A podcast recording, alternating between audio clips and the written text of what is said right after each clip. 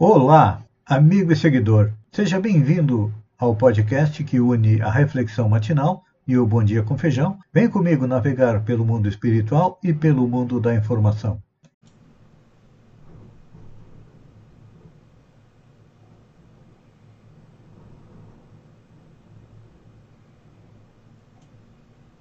Olá, amigo e seguidor. Seja bem-vindo à nossa live diária da Reflexão Matinal, onde eu e você vamos em direção ao nosso coração para lá, como jardineiros espirituais, elevar templos às nossas virtudes, ou seja, procurar melhorar o nosso lado positivo, virtudes e qualidades, e ao mesmo tempo também precisamos é fazer com que nossos defeitos e vícios sejam enterrados bem fundo para que não nos prejudiquem. Isso porque ainda não conseguimos extirpá-los é, de todo. Então, este é um processo que nós começamos há bastante tempo atrás e que vai se estender aí por toda a eternidade até chegarmos à condição do espírito puro.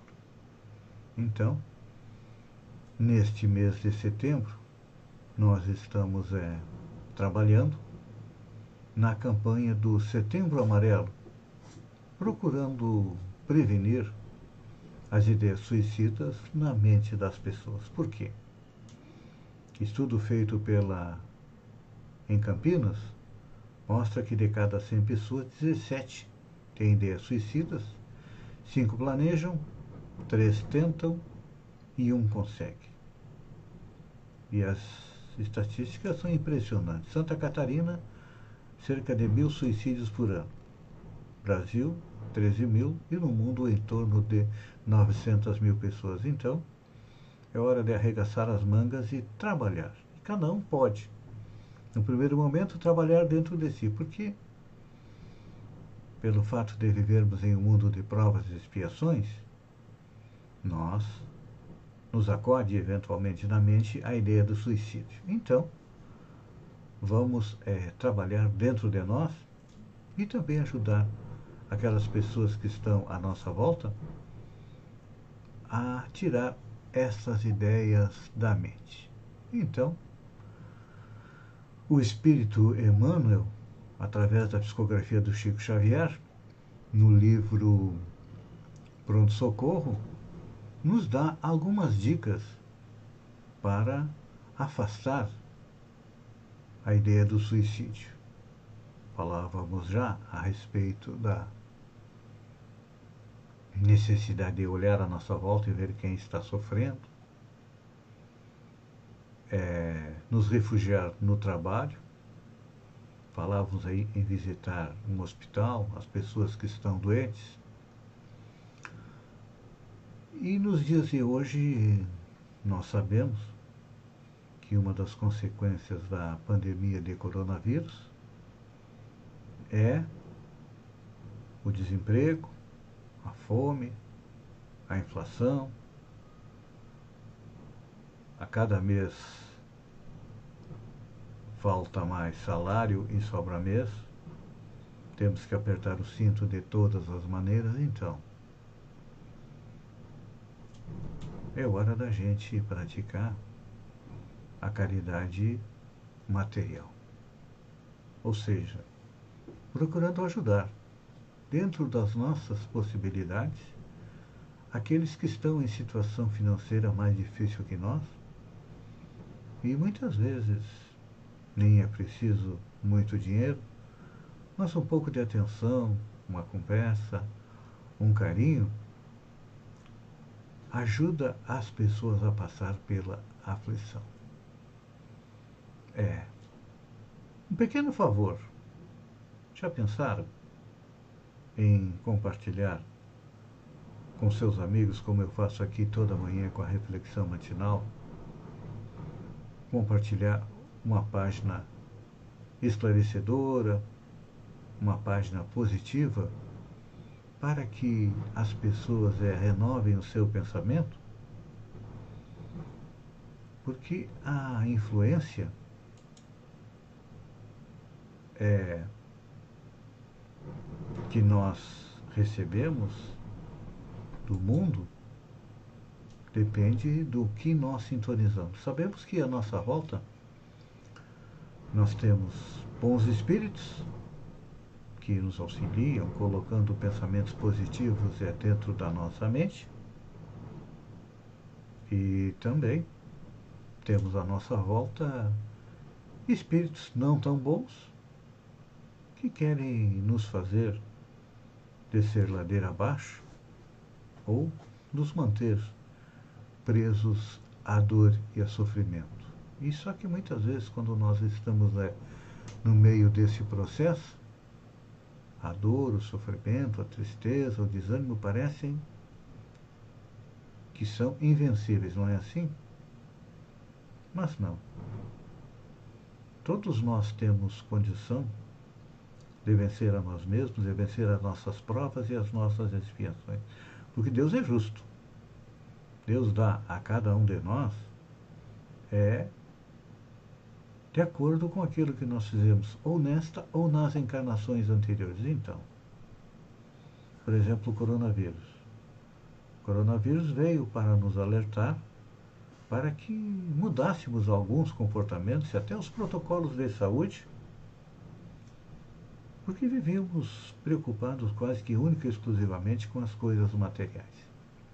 Não era assim?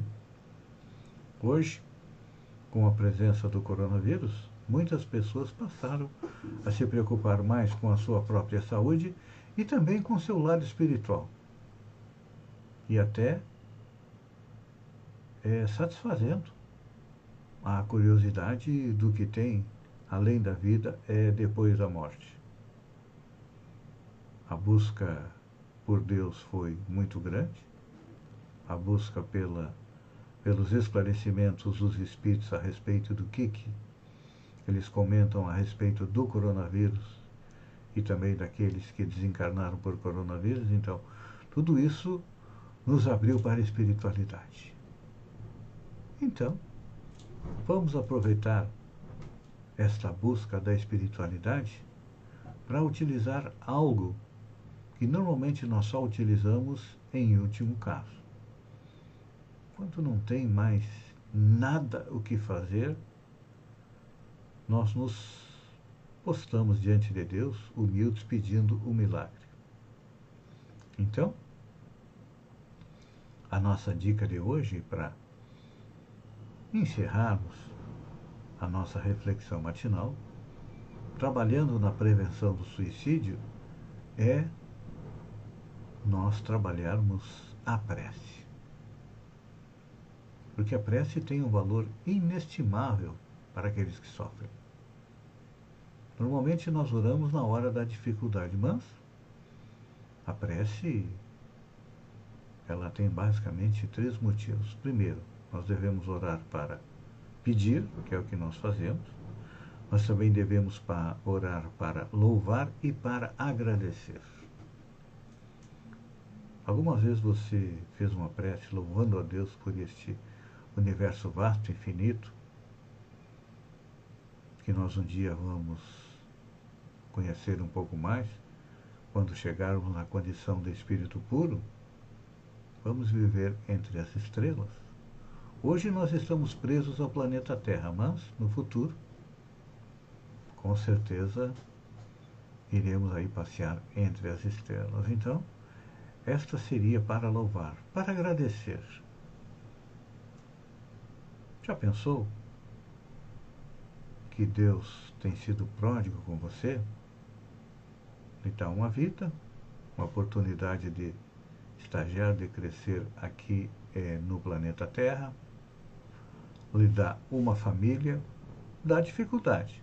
Mas as dificuldades fomos nós que procuramos e agora estamos tendo a oportunidade de corrigi-las. Por tudo isso, nós devemos agradecer a Deus. Então, utilize a prece, que é o alimento do seu espírito. Enquanto isso, eu agradeço a você, amigo e seguidor. Fiquem com Deus e até amanhã, no amanhecer, com mais uma reflexão matinal. Um beijo no coração e até lá então.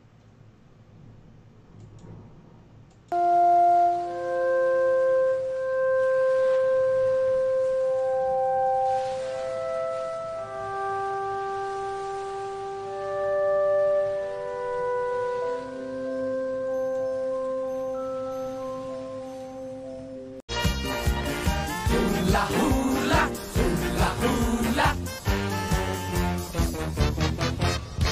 Dez entre dez brasileiros preferem feijão. Olá, amigo e seguidor. Seja bem-vindo à nossa live do Bom Dia com Feijão, onde eu e você vamos navegar pelo mundo da informação com as notícias de Santa Catarina, do extremo sul catarinense, do Brasil e também do mundo. Então, vem comigo, vem navegar pelo mundo da informação. Começamos com notícias aqui é, da nossa região. Falando em espólio do prefeito Zênio Cardoso, os próximos secretários que serão substituídos pela prefeita Gislaine Cunha são as, os secretários de Educação e também de Obras, que ainda são os mesmos na administração do prefeito Zênio Cardoso. Polícia Militar Rodoviária terá base em Santa Rosa do Sul. Por meio do programa SC Mais Segura do Governo do Estado, a Polícia Militar assinou, nesta segunda-feira, às 16 horas, a ordem de serviço para a construção do prédio da Polícia Militar Rodoviária em Santa Rosa do Sul. Autorização para construção tem um custo licitado de R$ 289.703 é, reais. Falando em número de imunizados, no Brasil, entre os 141 milhões de vacinados, 80 milhões 54.632 estão com a imunização completa, com as duas doses. Isso representa 37,53% da população.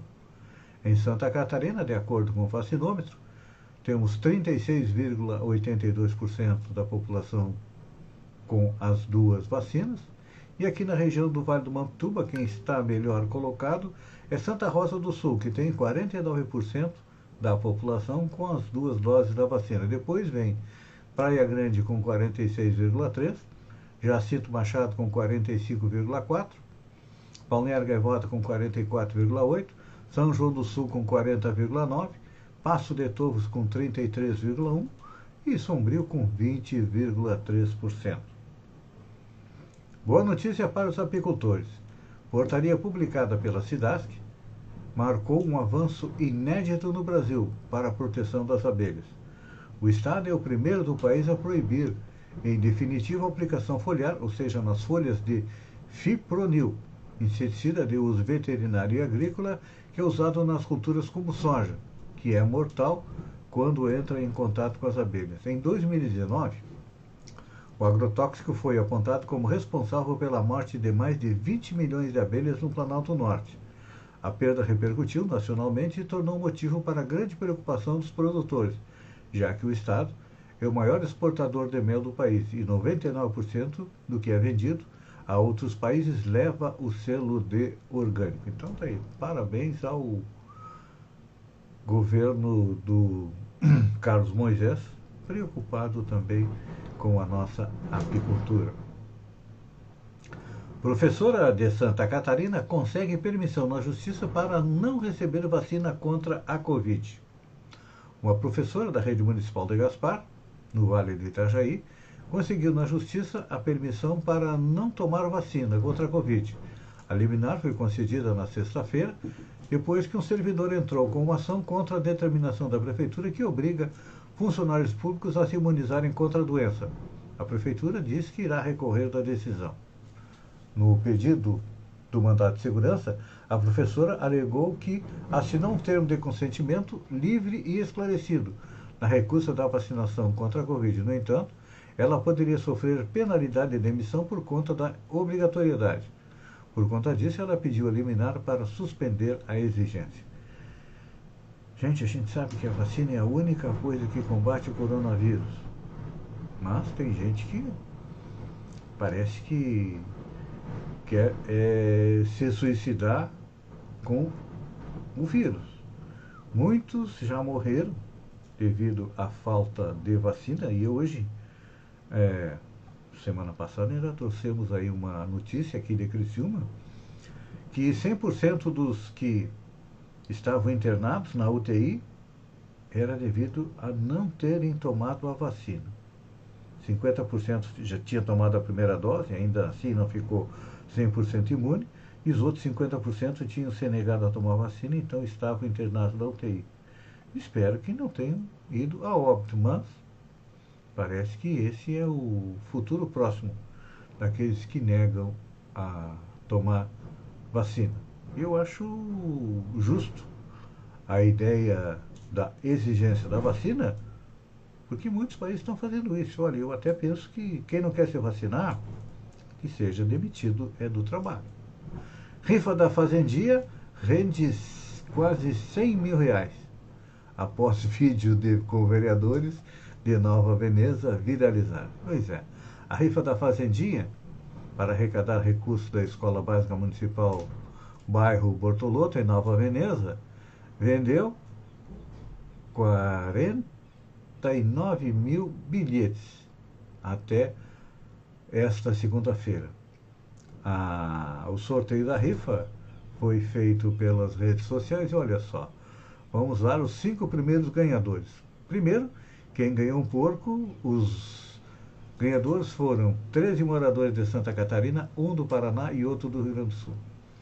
Então, quem ganhou os três primeiros porcos foram Margarete Mendes, Débora Cristina Grivotti e Guilherme Tavares Caceta. Depois, um, um pato e um salame e um queijo, Ian Barros T. Ferrari. Quinto lugar, mangolista mais um queijo, uma dúzia de ovos, Sandra Barros. E teve um prêmio extra, que é um debulhador de milho. Com certeza a maioria das pessoas é, não conhece um debulhador de milho, mas eu, como sou mais antigo, e com certeza muitos radionautas vão lembrar de como é que era debulhar milho antigamente. Outro debulhava direto com um sabugo no outro, que era difícil com a mão, ou usava a tecnologia que era uh, o debulhador. Bolsonaro é o único líder do G20 sem vacina na Assembleia Geral da ONU. É. O presidente Jair Bolsonaro embarcou para Nova York no domingo, dia 19, para participar da 76ª Assembleia Geral da ONU, sem ter tomado vacina contra a Covid. Entre os 19 líderes do G20, que é composto pelas principais economias, mais a União Soviética, presentes no encontro, Bolsonaro é o único que declarou que não tomou e não iria tomar a vacina para ir a um evento anual. Tanto que ele virou piada dos tabloides britânicos após a reunião que teve com o primeiro-ministro da Inglaterra, o Boris Johnson. Pois é, nós conseguimos com que o nosso presidente, Jair Bolsonaro, fosse unanimidade entre os trabo... Desculpe, entre os tabloides sensacionalistas do Reino Unido, tanto de direita como de esquerda após demonstrar satisfação ao, não, ao afirmar não ter se vacinado contra a Covid em reunião com o primeiro-ministro britânico Boris Johnson, em Nova York. O brasileiro está na cidade para a abertura da Assembleia Geral das Nações Unidas. Não, não, não, gente. É, ele teve que comer na rua porque não pode entrar em restaurante, porque os restaurantes exigem é, o certificado de vacinação.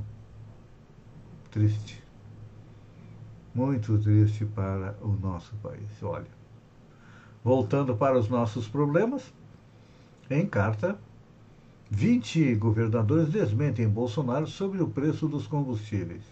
Em carta, 20 governadores rebateram as afirmações do presidente Bolsonaro que o preço dos combustíveis tem subido por causa do ICMS. No documento, eles mencionam que nos últimos 12 meses o valor da gasolina teve alta de 40%, embora nenhum estado tenha aumentado o ICMS incidente sobre os combustíveis. E afirma que o problema envolvendo o tema é nacional e não é somente de uma unidade federativa. O ICMS continua o mesmo, o que está aumentando é a Petrobras, né? Uh, o Bolsonaro, o presidente Bolsonaro diz bobagem, aumenta o dólar, e quando o dólar aumenta, tem que aumentar o preço da gasolina. Aí o dólar baixa, a gasolina não baixa. O dólar aumenta e o preço da gasolina aumenta de novo. E assim nós vamos seguindo pagando quase R$ reais por um litro de gasolina. Amigo e seguidor, eu agradeço a você por ter estado comigo durante esses minutos. Fiquem com Deus e até amanhã, no às 6h50, com mais um Bom Dia com Feijão. Um beijo no coração e até lá então.